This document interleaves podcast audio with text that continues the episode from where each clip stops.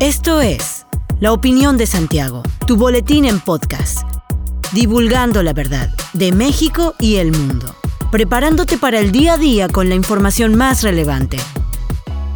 Comenzamos.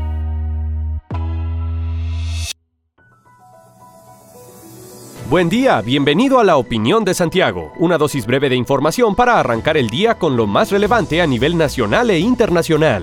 Un sismo de magnitud 5.7 fue registrado este jueves y fue perceptible levemente en algunos puntos de la Ciudad de México, informó el Servicio Sismológico Nacional. El epicentro se ubicó a 14 kilómetros al norte de Isla, en Veracruz, a una profundidad de 113 kilómetros, añadió la dependencia. La activación de la alerta sísmica provocó que la conferencia matutina del presidente Andrés Manuel López Obrador fuera interrumpida por unos minutos. El mandatario dijo después que ya se había puesto en contacto con los gobernadores de Veracruz y Oaxaca sobre el movimiento telúrico. Por otra parte, Claudia Sheinbaum, jefa de gobierno, informó que se activaron los protocolos de emergencia correspondientes en la Ciudad de México, afirmando que hasta el momento no se reporta ningún daño y está todo bajo control. La Asamblea General de Naciones Unidas aprobó una resolución para exigir a Rusia que detenga la guerra en Ucrania y retire todas sus tropas. Con 141 votos a favor, 5 en contra y 35 abstenciones, la resolución fue aprobada. México votó a favor de la resolución como adelantó el embajador Juan Ramón de la Fuente. Así, más del 70% de países se sumaron al reclamo a Rusia por la invasión en Ucrania. Los cinco países que votaron en contra fueron Rusia, Eritrea, Bielorrusia, Corea del Norte y Siria. China apostó por la abstención. La resolución, de 16 puntos, condena en los términos más enérgicos la agresión cometida por la Federación de Rusia contra Ucrania. También exige que la Federación de Rusia ponga fin de inmediato al uso de la fuerza contra Ucrania. Condena a la vez todas las violaciones del derecho internacional humanitario y las violaciones y los abusos de los derechos humanos. El documento insta a la inmediata resolución pacífica del conflicto entre la Federación de Rusia y Ucrania mediante el diálogo político, las negociaciones, la mediación y otros medios pacíficos.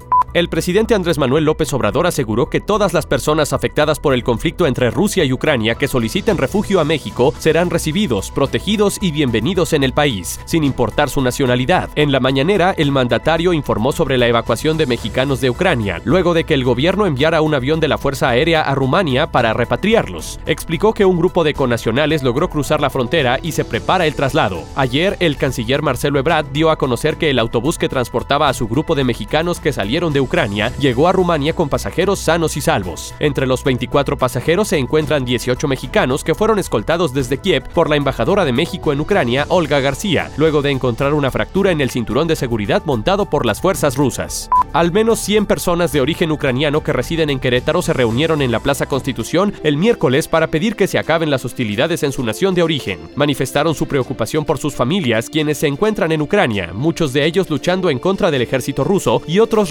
resguardando ante la imposibilidad de dejar las ciudades que se encuentran sitiadas por Rusia. La falta de alimento, de conectividad y de abrigo de sus familiares son las principales preocupaciones por parte de quienes se encuentran en México, quienes tratan de estar en constante comunicación con sus familias. En Querétaro, más de 360 escuelas de tiempo completo serán eliminadas tras la determinación de la SEP y que ya no contempla para este año las reglas de operación. En la víspera, la Secretaría de Educación Pública reafirmó la decisión de eliminar las escuelas de tiempo completo y con ello el apoyo de educación y alimentación de 11.000 niños y adolescentes en la entidad. Con esta modalidad se contempla que las horas extra a los alumnos que se queden posterior a las clases se les enseñan desde actividades deportivas, culturales y artísticas. Este lunes, mediante la publicación del Acuerdo 0502-2022, en el Diario Oficial de la Federación, la SEP hizo oficiales las reglas de operación para la Escuela es Nuestra, de 2022, que desaparecen de manera definitiva las escuelas de tiempo completo. La organización Mexicanos Primero condenó la acción y consideró que la SEP incumplió su compromiso de continuar con las escuelas de tiempo completo.